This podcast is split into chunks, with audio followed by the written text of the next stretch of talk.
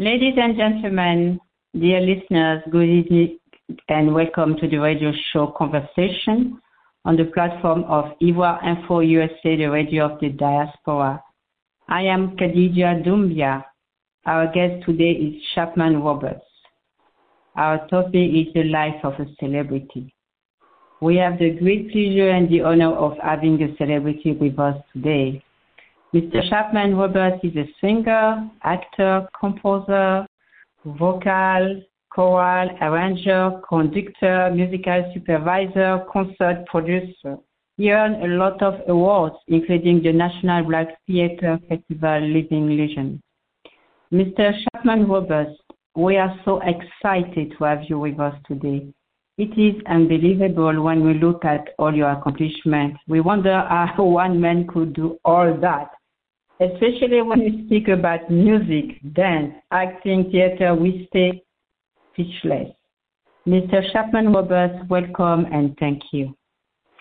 And I'm very happy to be here, and I'm speaking to you from Times Square in New York.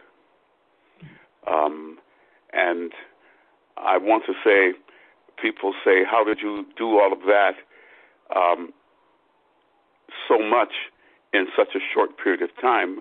But it's not a short period of time because I'm 80 years old. So there was there was a, a, lot of time to do it. okay, I can That's accept that.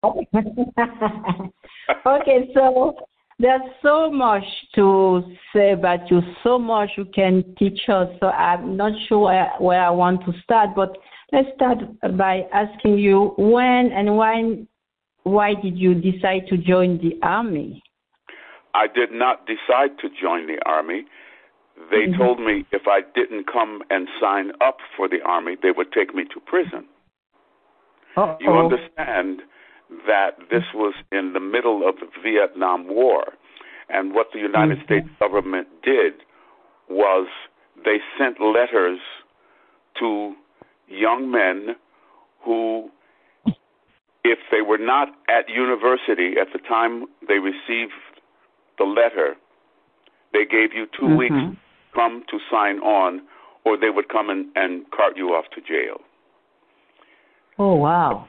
The problem they were having in Vietnam, because the French had left Vietnam and the Americans intervened, was that the young Caucasian men were getting letters from their doctors or from universities saying they had been accepted into university, and they knew okay. that that was not the case for for African American men.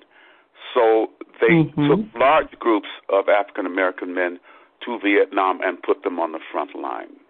Donald Trump was one of those people who wrote letters oh. five five times saying, "Oh, I have a, a, a bad foot.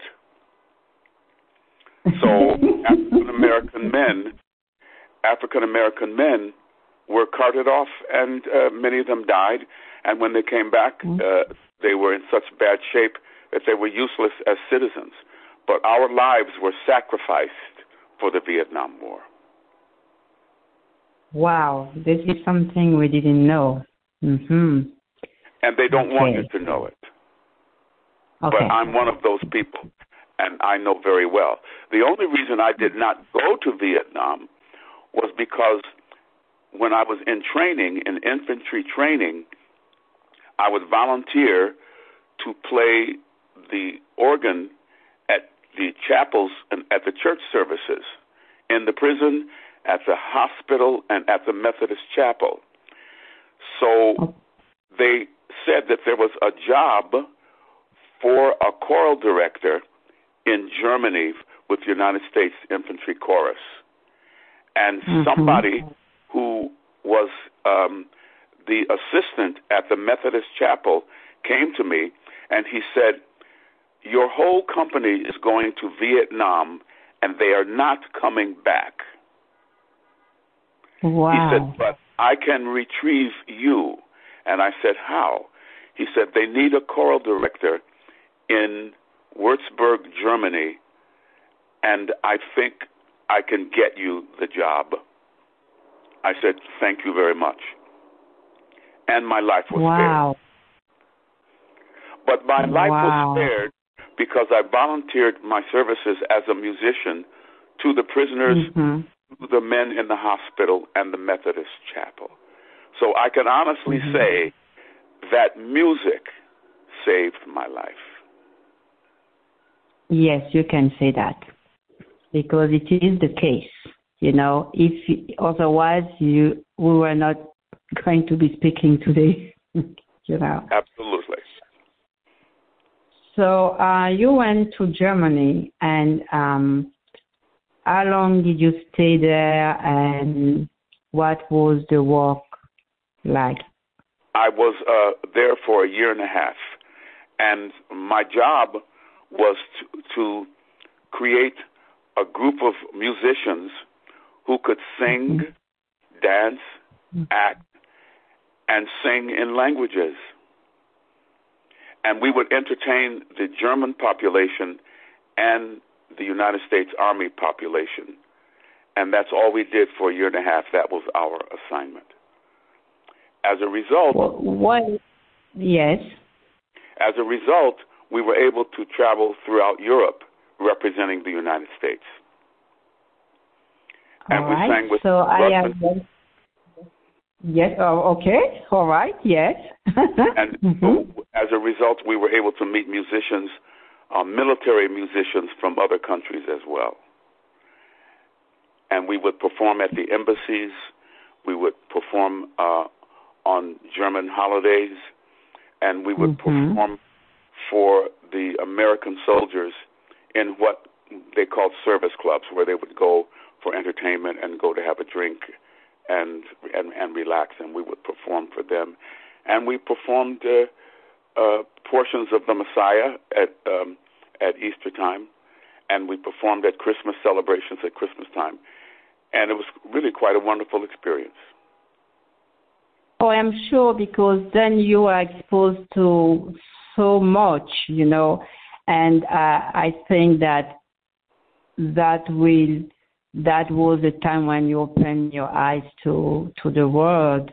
But I have one question because as a musician, uh, did you have a team? Because you you you spoke about dance, about all that stuff, and you went there just as a musician, and then you found yourself uh, being a producer of of you know of whatever program. Well, you, uh, I came back out of the military Mhm. and ended up in a show called Hair, which Mhm. was protesting the Vietnam War. okay. hmm After I had already served in the military, nobody knew that I had served in the military and ended Mhm. up on a Broadway theater protesting the war that I was saved from. hmm In performing in that show, I understood that music had a higher purpose than even music itself. Because as artists, as Paul Robeson said, the artist has an obligation to serve for the betterment of all mankind. It is our duty. And if we choose music, we have then chosen that duty to follow. So, Hmm. in every show that I did, I looked for the higher purpose in the music. And I Mhm. arranged the music to ac- accomplish that mission. Wow. So I it was see. coming always from a higher place.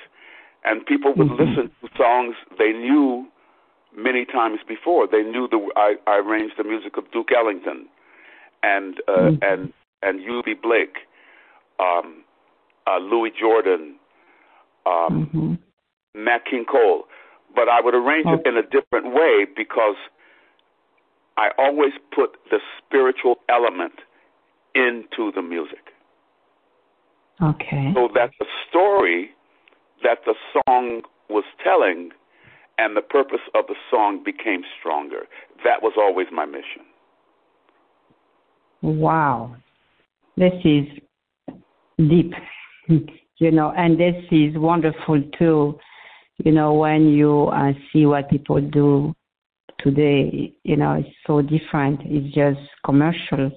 When, and I agree with you that as an artist, you can speak up for those who cannot say anything. And, and a lot of artists today are forgetting that they have a mission. And it's, it's too bad. So you got into hair. Was that, was it by accident or did you already know after leaving the military that you wanted to be in the music business or the showbiz? Um, I didn't really know that. I went to see hair, mm-hmm. and I was mm-hmm. sitting in the audience, and I said, I can do that. Okay. And two weeks later, they had an audition. They wanted one more person. Okay. To come into the show. I went into the audition, um, and I passed the audition, and they called me to come again. And I auditioned again, and there were thousands of people auditioning. I passed the second audition. They called me, and they said, want you to join the Broadway company of hair. And I said, Oh, I see. I cannot. And they said, What? I said, I cannot. And they said, Why? I said, Because I am studying at the Juilliard School and I uh the army is the military is paying for it and mm-hmm. I have to stay. Mm-hmm. They said, No, you don't understand. This is Broadway. You don't need Juilliard. This is Broadway. I cannot come because I must finish my semester at the Juilliard mm-hmm. school. They said, mm-hmm. "When when do you finish?" I said, "In mm-hmm. four weeks." They said, mm-hmm. "Okay, goodbye," and they hung up the phone. In four weeks, they called back and they said, are you finished at Juilliard and ready to come to Broadway? I said yes. Wow. oh, wow. That was really for you. because the reason I went had to go into the military was because I was not at university. I'm not going to take that chance again. Mm, yes. Whoa. You know, this is what we we said while in Africa we have the saying that you know when something is is for you, it's meant to be for you. That you know it's for you because they waited four weeks and call you back. You know, so and they had thousands of people to choose from. I, I yes. was amazed. Whoa, this is that was the real blessing. That's all I can say. so did you so, enjoy working, for, you know, in this production? You know, what was the experience like? What it exposed to me once again, um, it's the power of music because you understand that this was the biggest hit in the history of Broadway at that time. I know. Mm-hmm. And it was the first Broadway show that was totally integrated, totally inclusive. Um, diversity was extremely important to the theme of the show. We protested the Vietnam War.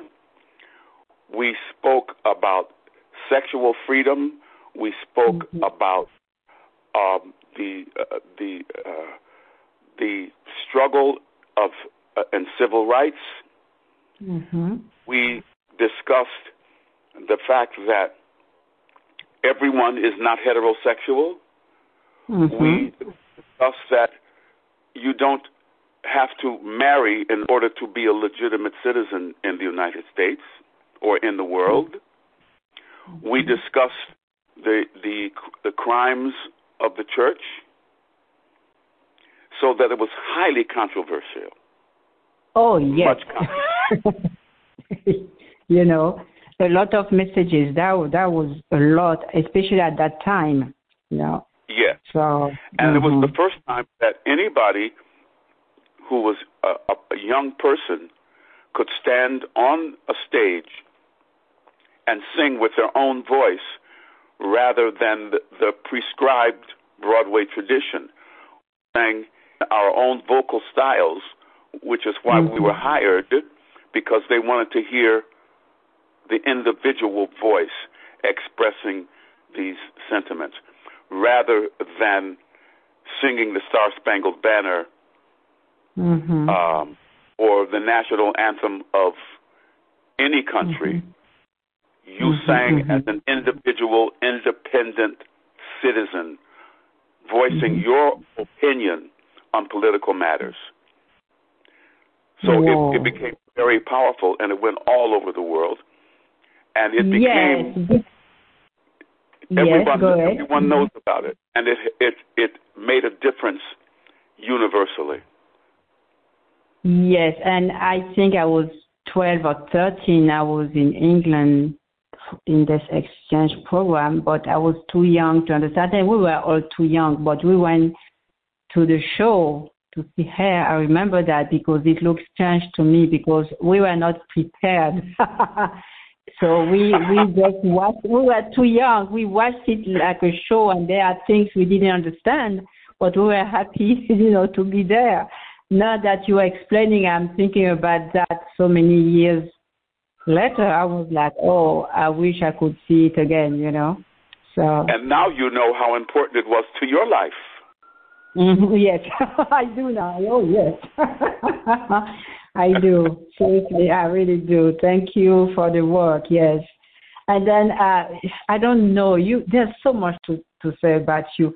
And then you, I read that you recorded with um, blues legend BB King. So, uh, who was BB King? And and then I'm asking this question and for the African audience. They know, but they don't know who was he. And and can you speak a little bit about this experience, you know, working with BB King? Well, I got a phone call, and once again, it was fortuitous. I got a phone call from um, a record producer, and he said, I'm doing an album with B.B. King, and I've written this song, and I want you to arrange the song, and I want you to find me three backup singers Mm-hmm. to accompany him. And I said, Well, when are you going to do it? And he said, uh, In two weeks' time. I said, Well, I will be in Spain in two weeks' time. He said, Oh my God, Mhm. Chapman, I need this. He said, When are you leaving for Spain? I said, Tomorrow. Mhm. He said, Hang up, I'm going to call you back. He called me Wow. back in 15 minutes and he said, We're going to record it tonight. wow. Okay. I said, What? All right. he said, We're going to record it tonight because I want to do this as a demonstration record for B.B. King. I said, B.B. King? He said, oh, Yes. Oh, yeah? He said, So we're going to record it tonight, but I need you to find a pianist and three mm-hmm. singers and come to my house in New Jersey where I have a studio and record it tonight. I said, But I haven't heard the song. He says, I'll play it for you when you get here. So they sent a car, and I, I, I called three singers that I knew. They sent a car for the three ladies. They took us to the house in New Jersey, and he sang the song, playing it for me on his guitar. And the song went like this Let's all get together and bring peace to the world. Let's all get together and bring peace to the world. Every man and woman, boy and girl, let's all get together and bring peace to the world. Mhm. I said, okay, Mhm. one more time. And he sang it for me. I harmonized it for the three ladies. And he recorded it. I left for Spain. When I come back from Spain, he says, Chapman, I have something to tell you. I said, What is that? He said, Um, BB loved what you did, and so he's not going to re-record it because we only did it as a demonstration record. Hmm? He mm-hmm. said he mm-hmm. wants to keep what you did and put his voice on that recording. I said, "Oh, oh okay, hmm. wonderful. That's fine with me." And mm-hmm. he said, mm-hmm. "And now we will pay you because we're going okay. to put it." yes, he said, and we're going to uh, and, and we're going to release it. Mm-hmm. Six months later, he called me and he said, Chapman, I have news for you. I said, What? Mm-hmm. He said, The album that we put the song on won a Grammy. Oh, wow. I could not believe it. 2 mm-hmm. months later was with, was the 4th of July, Independence Day in America, and the featured mm-hmm. performer was B.B. King, and he sang that song. Wow. So once again, I was further empowered in my conviction that music can heed to that higher calling, and it was brought to me. I didn't seek it out.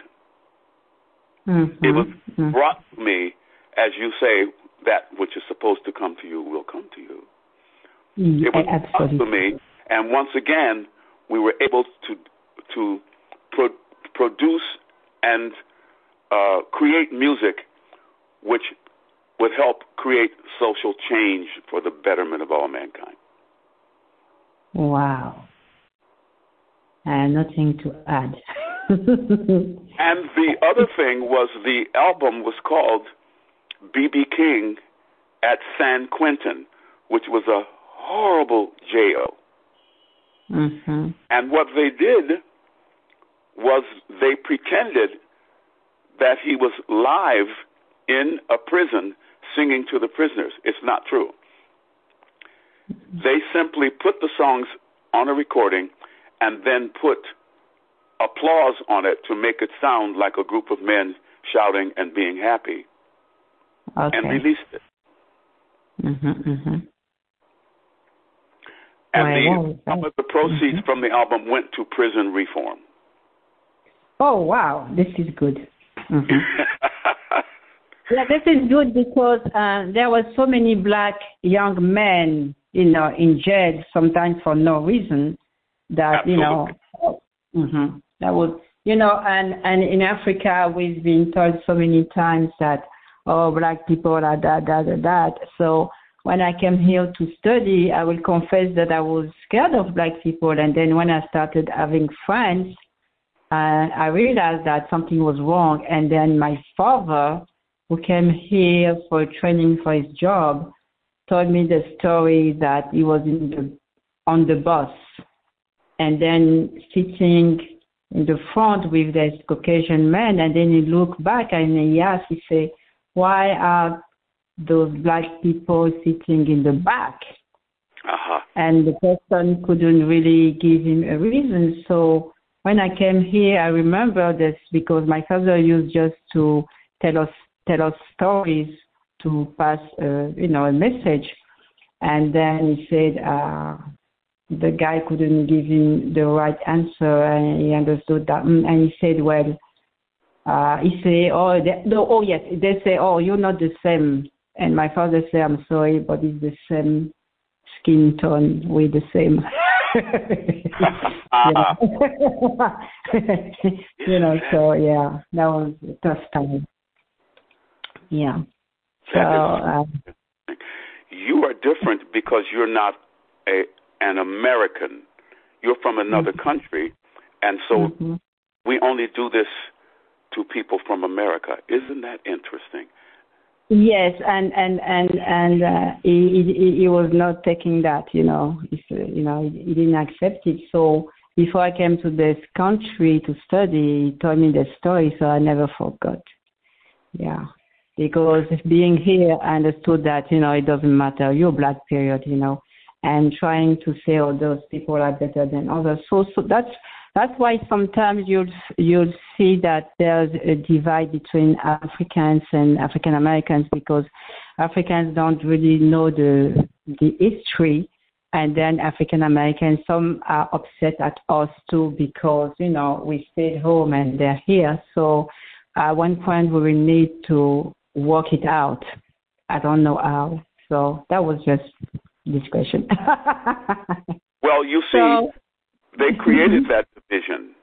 They created that division because they didn't want us to be unified as a people. Mm-hmm. Mm-hmm. And that's why people from uh, uh, black people from other uh, countries and other cultures were treated differently so that mm-hmm. we could not be unified. Mm-hmm. Yeah. Now, this created something in the black community in America because uh, uh, black Americans surmised that people from Africa thought they were better than we. Mm-hmm. And, and we have the same feeling. You know, that sometimes that African Americans think that they're better than us. So you see, we need to find a balance at one point. Absolutely, and that's why we're talking. yes. so you you even work with Charles Aznavour, a French singer. I mean, he's one of the best. It's not it's not my generation, it's my parents' generation. But I mean, who doesn't know Charles Aznavour in France and in Europe? Ah, how, how did you Absolutely. Work it out from the USA to France? well, um, I got a phone call from a producer who mm-hmm. said we we own the rights to all of Charles Aznavour's songs and mm-hmm. he wants to transform it into a Broadway show. Okay. And so we would like for you to arrange his music to sound like a Broadway show because mm-hmm. the songs were not written for, for, for Broadway. And we understand mm-hmm. that you can make music that was not written for the Broadway stage palatable to the Broadway audience. And I mm-hmm. said, well, first of all, I'm honored to have the phone call. You see, because all of Charles Aznavour's songs told stories. Each one was a vignette, and it told yes. a wonderful story. I mm-hmm. found a way to string the songs together. I called it uh, Midnight in Monte Carlo. And oh, d'accord. Uh, Midnight in Monte Carlo, which was a story of famous people who did not live their lives well and they uh, uh, they were they uh, they it began with them as statues at Madame Tussauds, and the statues mm-hmm. came alive and had a chance to relive their lives, and they relived their lives and they made the same mistake that they made when they they were alive, and the characters were based on uh, the Duke and Duchess of Windsor, Josephine Baker, mm-hmm. uh, Grace Kelly see, mm-hmm. and um, Rudolf Nureyev. Um, mm-hmm, okay. And they said, but first of all, Mr. Aznavour wants to meet you uh, before you start to work. And so mm-hmm. we're flying you to Paris. When can you leave? I said, Well, when do you want me to go? They said, We want you to go immediately. Four days later, I was on a plane to Paris. And on the morning I was supposed to meet uh, Mr. Aznavour, there was a metro strike in Paris. Of course. so, so I couldn't get a taxi. I couldn't get uh, on the metro, and I was mm-hmm. standing on the street trying to get a taxi, and people were walking, and a car pulled up in front of me, and um, I said, "Taxi, taxi." He said, No, it is impossible because someone has ordered this taxi and they're coming out in, in a, a minute or two. And I waited a minute or two and the people didn't come out. And I leaned in the window and I said to the taxi driver, Monsieur, s'il vous plaît, j'ai mm-hmm. un rendez-vous avec Monsieur, Monsieur Charles Aznavour. He said, Entrez. Mm-hmm.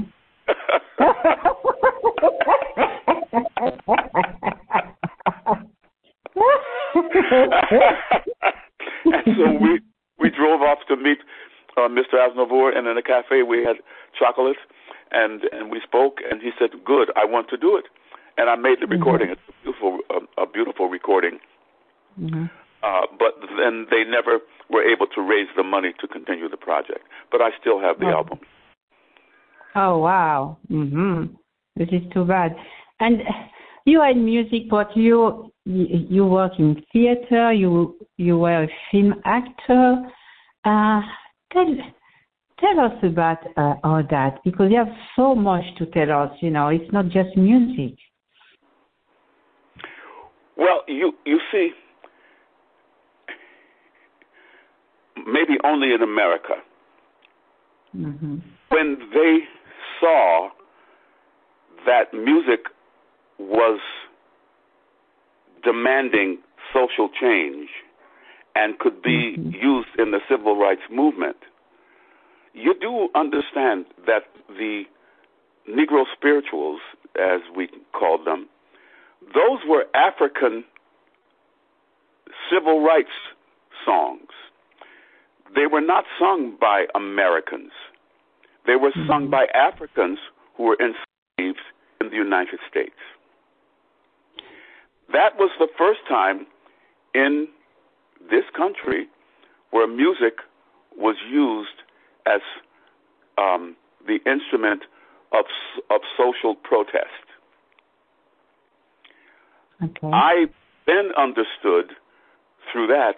Um, uh, um, for instance, if you have a, a spiritual that says, "Good news, the, the, the chariot's coming. Good news, the chariot's coming, and I don't want it to leave me behind." Well, the idea that that was a, a wagon that was coming with people hidden under bales of cotton to take you to a connection on the Underground Railroad. But the slave masters didn't know it. So mm-hmm. if we sang, Swing low, sweet chariot, coming for to carry me home. Swing low, sweet chariot, coming for to carry me home. They went, oh, it's so beautiful, sing it again. And while we were singing it, some more people ran off into the woods towards freedom. So we we outsmarted them with our music. Mm-hmm. They don't understand it to this day that we outsmarted them by singing. Sing it one more time. It sounds so good. We love the way you sing. Yeah, but you don't know what we're doing while we're mm-hmm. singing. Mm-hmm. And that is the messaging that we learned from coming from Africa was the messaging. And at some point, it was against the law for the enslaved Africans. I don't call them slaves; they were Africans enslaved mm-hmm. in America. Mm-hmm. It was forbidden and against the law to play drums because oh, they because found out that we were sending signals with the yes. drumming, and it was against the law for the mm-hmm. enslaved Africans to play drums in this country for decades. Yes, that's right. We send messages through the drum. Yes, that's that's great. Mm-hmm. That's great. And so, working in music, I understood that. And so when music came to me in the ways that it came, I simply continued that African tradition of messaging through music. Mm-hmm. Mm-hmm. And we, uh, we, we, we empowered ourselves by employing the African tradition of messaging through sound and dance mm-hmm. and instrumentation and singing. Mm-hmm. Okay. So, when you created the gospel according to Broadway, uh, when did you decide to create this project and how did you get the idea? Uh, what was the process in creating it and did you achieve your goals and whatever your goals were? Uh, and do you believe that um, you may want to create another big project again? There was a woman by the name of Vinette Carroll, and she was the first African American woman to direct a show on Broadway. Mm-hmm. And she came to me, she had an idea of discussing the passion of Christ employing gospel music. No words, only song and dance. Hmm? Through gospel music. And what is gospel is the message of Christ as taught to the disciples. And she wanted it musicalized. And she developed it under the auspices of the Italian government, and it was presented at the Spoleto Festival um, in Italy, and then they brought it back here to go to Broadway. It was the gospel Broadway musical and was highly successful. Um, then it was the first musical ever written, directed, um, and produced by women of any color. And I, hmm. I saw it change the world. Praise dance didn't exist until that show existed because what she did was she took members of the Alvin Ailey Dance Company and members of the Dance Theater of Harlem and choreographed all of the incidents in the Passion through dance and song. That's why we have praise dance in the churches now. Because prior to that, it was impossible because it was considered blasphemy to dance in a creative way in any church of any kind. Now all churches have praise dancers. It came from that show. Mm-hmm. So what I wanted to do years later, after we worked on that show and it became highly successful, and uh, uh, uh, traveled all over the world, what I wanted to do was to chronicle the success of African American music on Broadway in its all of its forms: jazz, blues, um, uh, uh, calypso, because I also worked with uh, Harry Belafonte, and I wanted mm-hmm. the world to understand the influence and the power of black music on Broadway. You see, because Broadway didn't have a thing called jazz dance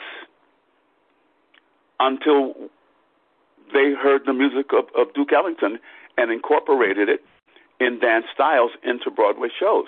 And I wanted people to understand that the African American and the African influence on Broadway is what made Broadway really popular as it moved into modern times because the rhythms changed, the vocal techniques changed, the subject matter changed, but that was all African and African American influenced, and people didn't know that. So through the gospel mm-hmm. according to Broadway, I was able to send that message. Once again, sending a message. Mhm. Mhm. So uh, you sent the message. Did people receive your message? Yes, but they don't want to talk about it. Oh. Because it's embarrassing. Mm-hmm. It's embarrassing that when you present the truth to people to say, you know, the reason you dance like that on Broadway is because you listened to black music mm-hmm. and you watched black dancers mm-hmm. using their pelvis in dance, which in the formalized dance styles of Europe, in particular ballet, mm-hmm. you don't swivel the pelvis. I, hmm? I agree. I'm a former ballet dancer, so I can say yes. And you understand. you mm-hmm. understand. And when Mhm. the mold was broken from the only dance form being done on the Broadway stage was based on balletic techniques. Mhm. What they don't want people to know is that they were imitating us. They wanted to present it as just uh, a new form of dance, but they didn't want to say we learned it from African people. Okay. So they don't Mhm. want the discussion of that because they don't want people to know of the African origins. So yes, they came and and, and enjoyed the shows, but Mhm. they didn't want to discuss the message. Mhm. Mhm. So you said they didn't want to discuss the message. Were there at that time another venue for people like you to pass the message? The churches, Okay. the the um, the white churches uh, welcomed us. You see, you can go to a Catholic church uh, anywhere in the world, and they are not singing um, uh, "Bote como laude oba."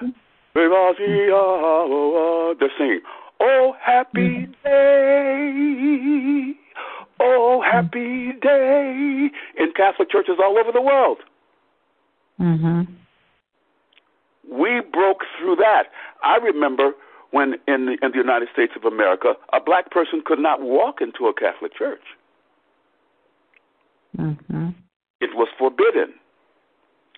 But with the advent of hair in 1968, the breakthrough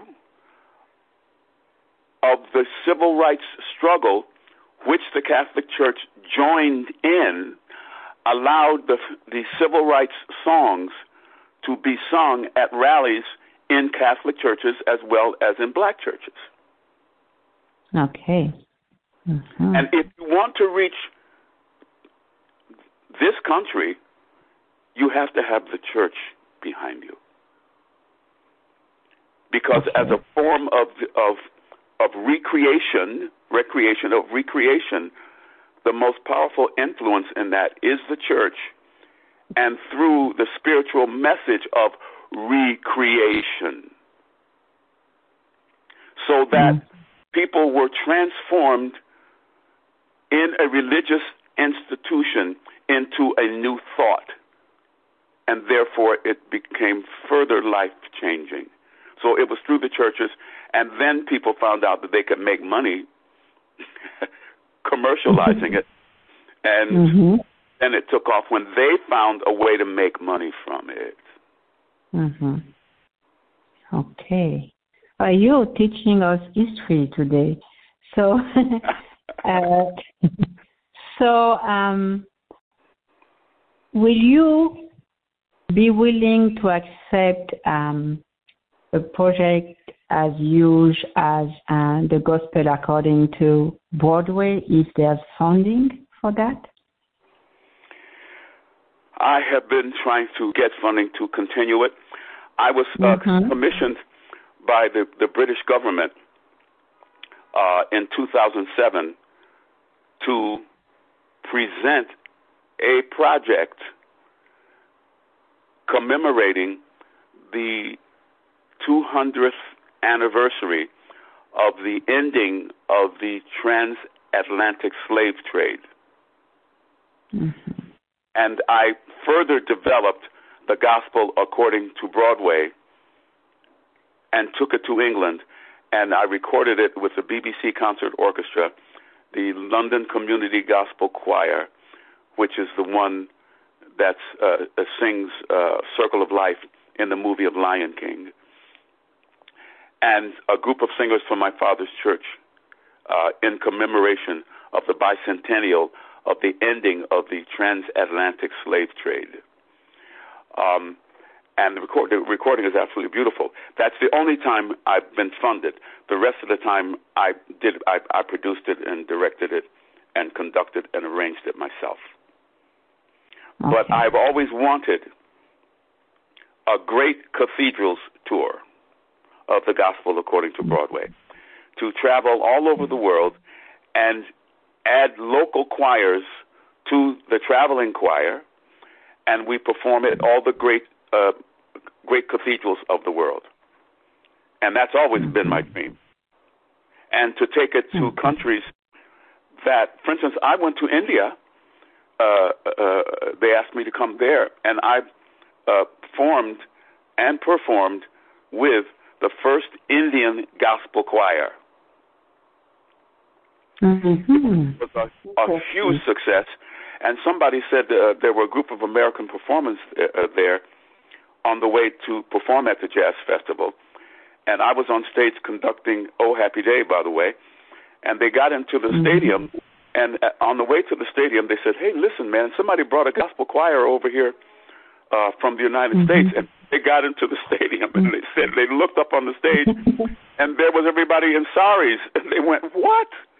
He said, Because they sounded just like Americans. And I said, Yeah, because we can we can unify in creating that sound and and sending that message.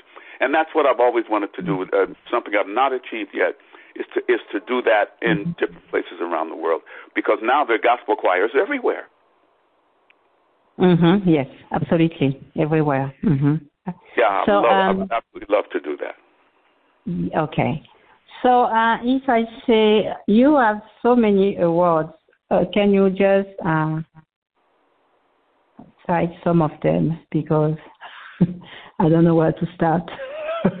Uh, well, the National Black Theater Festival occurs um, every two years, and they Mhm. celebrate the legacy of of black theater uh, in the Mhm. United States. And so I was nominated for their, um, I guess what was it called, the Living Legend Award, and it says for your Mhm. profound contributions to the world of black and American theater and to the entertainment industry. That's what that award was for. And then I got um, an award from the New York Association of Black Journalists um, for an article that I wrote about Gregory Hines, who was a famous American producer, uh, uh, dancer, and singer and actor. I wrote an article for the Amsterdam News in New York about his career and about his passing, and it won uh, a, a journalism award. And I'm not a, uh, at all a journalist. And then there was the Josephine Award, and it's to me um, a performer, writer, arranger, and director for making the world a better place by serving Mhm. God and all of His people.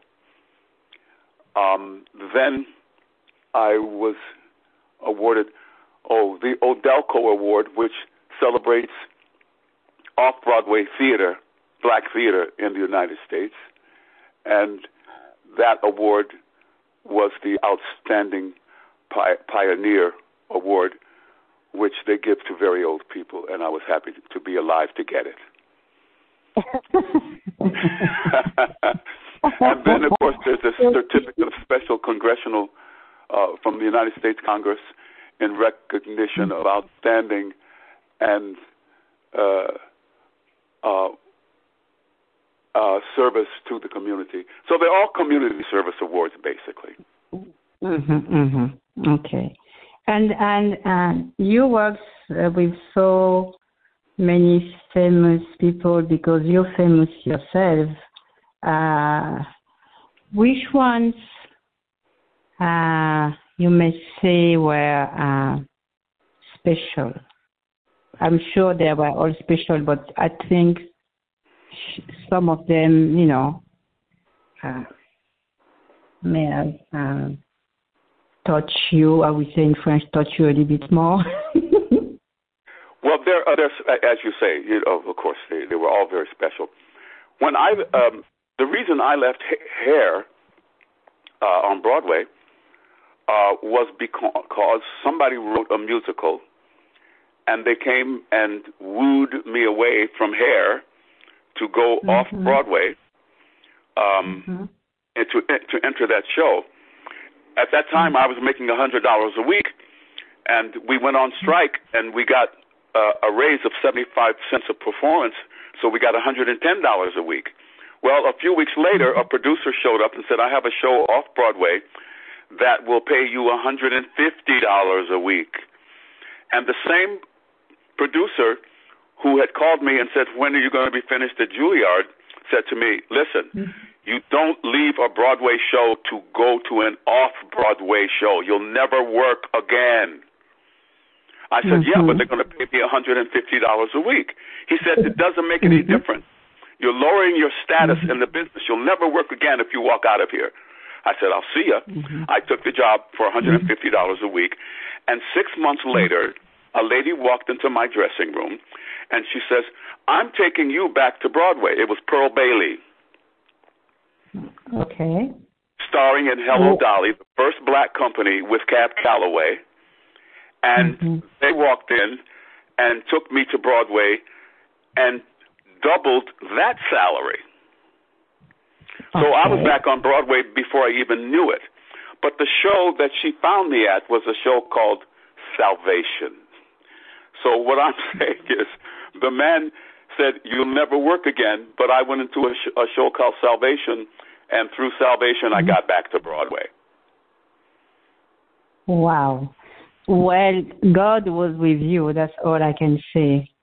and the other person, and I'm sorry to interrupt you, but the other person that I don't want to leave out, because eh, he was in fact primary because I worked with him for a period, was Harry Belafonte who, if we want to discuss sending worldwide messages, nobody did that better than him and Miriam Makeba combined. Oh, okay. Yes, yes, I know her. Okay. Oh, yes. Mm-hmm. They were world messengers, and when he called me, I I, I was performing in another show, uh, and they said there's a phone call for for you backstage, and I took the phone call, and the person said, Hello, this is Harry Belafonte. I said, Oh, shut up. And I hung up the phone because I thought mm-hmm. it was a mm-hmm. joke. Mm-hmm. He called back and he said, This is Harry Belafonte, and you better not hang up on me. I said, Oh my God, Mr. Belafonte, I'm so sorry. He said, I traveled all over the world and I'm looking for a new vocal arranger, and everywhere I went, they said, You're the person I'm looking for, so I want you to come and meet with me. So I arranged a group of songs for him, and he took those all over the world. But once again, I was always called in to do what my calling was. All right. So we were speaking about uh, the famous people you work with, and you, you were telling us about Henri Belafonte. Yes, uh, and the the messaging through music, which was his mission, which he has accomplished beautifully, and he did it by unifying the African American and the African cultures, and specifically with Hugh Masekela and uh, mm-hmm. Miriam um, Makeba, and traveling it all over the world.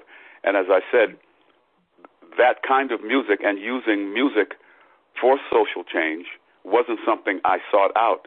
It came to me, as you earlier, that if it's meant for it to be for you, it will arrive, and it always did. Yes. Thank you. So the question today, you're 80 years old with all this experience, with all this wealth of information. Uh, being the icon you are, being the legend you are, even though I know that you're very discreet and humble, um, who do you think you are now for us? And uh, what do you think you can give back for, uh, how can I say that? Not for the community, but like for the Africans. And when I say Africans, you you have to understand not just African Americans, but uh, people from the African continent who are still on the continent. What can be your role if you have a role? If I had influence of any kind, I would call all of our our attentions mm-hmm. to what is wrong in the African community itself, mm-hmm. rather than simply concentrating on what we suffer from other cultures and other countries and other philosophies, that we would become more introspective because I think that we need to understand not why white people kill black people. I think we need to examine why black people kill black people. Mm-hmm. The greatest problems that in this country African people suffer suffer from are the crimes of their children. Mm-hmm. And the whole complaint about oh look look oh they shot another black man they shot another black man well oh they shot a 13 year old child. Why was a 13 year old child in the streets at three o'clock in the morning? Exactly. I think that's the question we need to ask. Mm-hmm. and i think the african culture itself if it will examine itself the community itself as a whole they will find out that we have killed more of ourselves than anybody else. And they also, we also need to understand that the way the other cultures keep us from doing that is by having us concentrate on them so that we don't concentrate on ourselves. It's a diversion from doing that. Mm-hmm. This is something that nobody has spoken on. All of the black leaders, not one single one, except for Malcolm X, and perhaps to another extent Marcus Garvey, has said when you are pointing the finger at someone, realize that the other three fingers are pointing at you. That's that's right. And I will tell you that when I have said this in public or to other black people, they are furious. Mm-hmm. They're furious. Mm-hmm. And they then say to me, see, that's the problem. You're the problem. Hmm. And I said, it is a problem for your disillusionment. And it is a problem for you not wanting to be challenged to do what is most important for every human being on the planet is self evaluation, self examination. Mm-hmm. To be, in fact, that if anything is being done that should not be done, that you are not a part of that, and that you don't condone it, and that you don't support it and contribute to it. Because any parent on this planet who doesn't know where their 13 year old child is at 3 o'clock in the morning is a child abuser. Anybody mm-hmm. on this planet who has a child, and this is for anybody who has a child and they are poor, and then they have a second child and they're poorer, they have a third child and they are poorer, and then they have a fourth child and they are poorest, and then reaches out to other people, oh, please help me with my children. That is not my responsibility. Mm-hmm. That is your responsibility. And we need to understand that bringing children into the world that you cannot afford to give a good life to, and you know it before you do it, is the most horrible form of child abuse.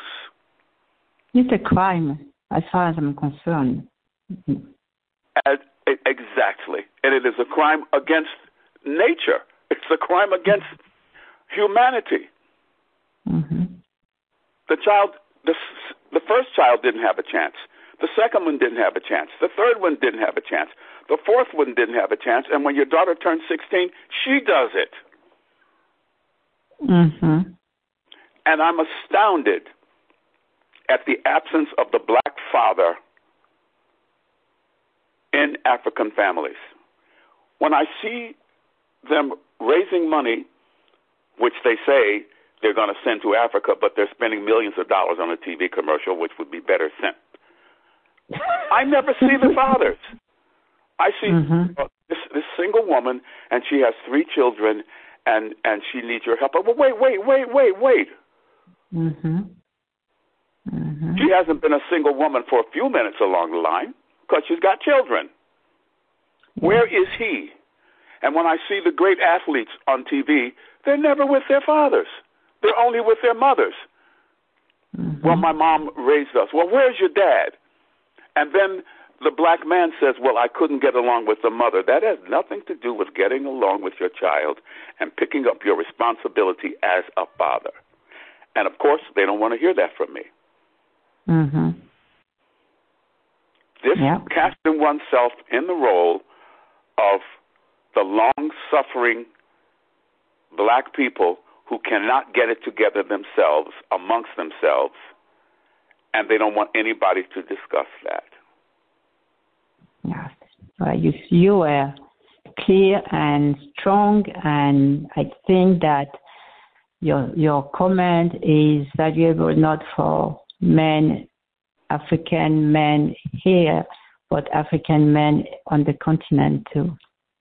So thank you for that. I may I may use you for some campaigns for women. I'm, I'm sorry. I say I may need your help, you know, for some campaign, you know, to support women. Well, um, I'm I'm I'm uh, I'm more than happy to. I have something to say to you.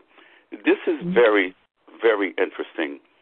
That once again, I didn't solicit uh, your calls, and I I'm so happy that Melanie uh, arranged it. But I was in the process of trying to get a grant for Sweet Honey in the Rock mm-hmm. so that we could go to Costa Rica to help celebrate the Festival of African Heritage in Costa Rica. Mm-hmm. Okay. Um, I I did not get the grant, but I very much wanted them to come.